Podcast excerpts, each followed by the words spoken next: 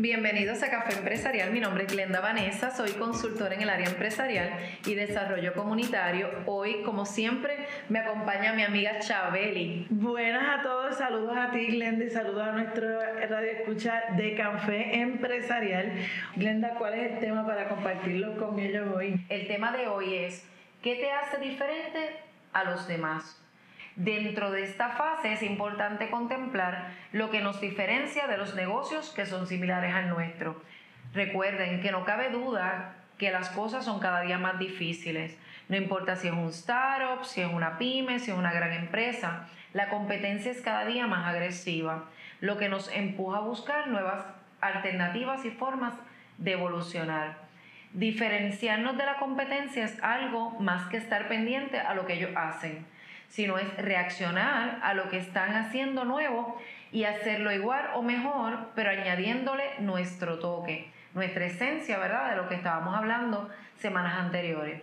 Diferenciarse significa hacer las cosas de forma diferente, pero no por el placer de buscar otro camino, sino por poner nuestro foco en otra cosa.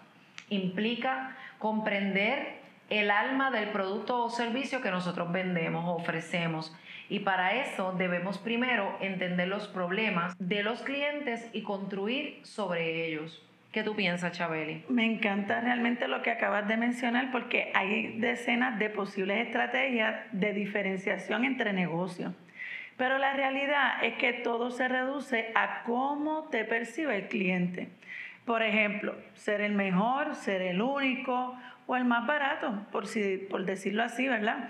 La opción más atractiva para la mayoría de la gente supone esforzarse en derribar al líder de nuestro sector con un producto mejor que el suyo. Todavía hay gente que piensa así. Por otro lado, yo me inclino más a que trabajes para ser el único.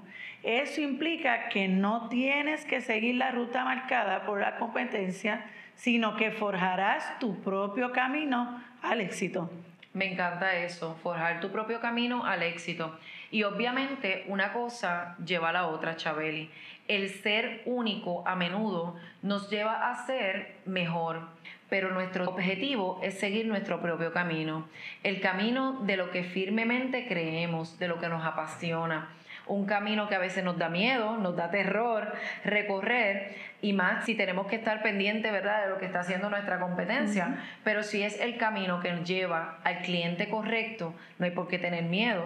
Si es el camino eh, al que nos lleva al éxito, no hay que tener terror, sino seguir el camino correcto. Hacerlo sin miedo.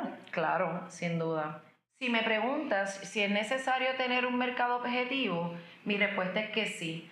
Ya sea que desees iniciar una pequeña empresa o ingresar a nuevos mercados, primero debes identificar esos clientes objetivos. Las personas que tienen más posibilidad de comprar sus productos son aquellos que tienen características similares en términos de nivel educativo, edades, ingresos, estilos de vida, ¿verdad? Y otros. La ubicación también es importante, ¿verdad? Especialmente cuando estamos hablando de empresas físicas físicas, digo, ¿verdad? Presenciales, como decimos ahora, y no a nivel online. ¿Qué tú piensas, Chabeli? Mi recomendación desde la perspectiva de coach es que debes hacerte estas cinco preguntas esenciales para seguir con la construcción de tu mercado objetivo. La primera sería ¿quién? Empieza por preguntarte quién va a comprar tu producto. Si son niños, adolescentes, adultos, si son hombres o son mujeres. La segunda pregunta que puedes hacerte es, el qué. ¿Cuáles son los tipos de productos y servicios que van a consumir esas personas? ¿Qué esperan de ellos?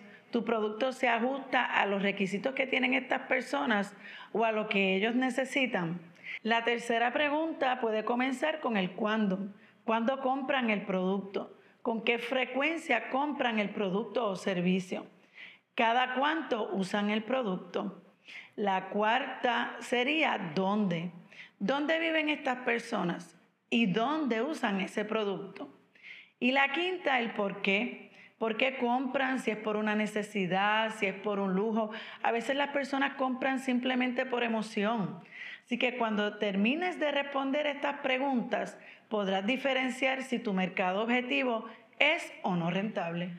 Ay, sin duda, a mí me, me encanta esta, estas preguntas, ¿verdad?, que has traído aquí en el podcast, porque debe ser una guía, sin duda debe ser la guía. Yo invito, ¿verdad?, a nuestros emprendedores y emprendedoras que nos están escuchando que redacten, ¿verdad?, que vuelvan para atrás, que puedan redactar lo que, lo que tú has dicho ahora, estas cinco preguntas, porque puede ser la guía que ellos necesitan para poder completar ¿verdad? el estudio de su mercado objetivo. Recuerda que puedes tener más de una oportunidad de mercado. Aún así, debes tener en cuenta que tu mercado debe ser diferente para cada nicho de mercado. Por otro lado, si te das cuenta que hay muy pocas personas que se ajustan a todos tus criterios, deberías redefinir el mercado objetivo. Ten en cuenta que la parte más esencial y compleja es definir el mercado objetivo. Una vez que lo hagas correctamente, te será mucho más fácil llegar a tu mercado.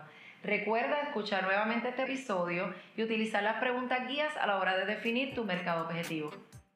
Si te identificas con el tema que hemos hablado, nos puedes escribir al email info o a través de nuestras redes sociales bajo Café Empresarial. Y también ya sabes que estaremos por aquí todos los jueves hablando de emprendimiento y el manejo de emociones. Si encontraste contenido de valor en este episodio, te pedimos que lo compartas en tus redes, en tu chat y recuerda dejarnos tu reseña en iTunes, que es bien importante para nosotras. Queremos agradecer, Chabeli, como siempre, a Dejavu Studio en Yabucoa y a su propietario, Yabuco, y en especial a nuestro querido productor, Bradley. Que gracias a ellos es que este episodio de Café Empresarial llega hacia ti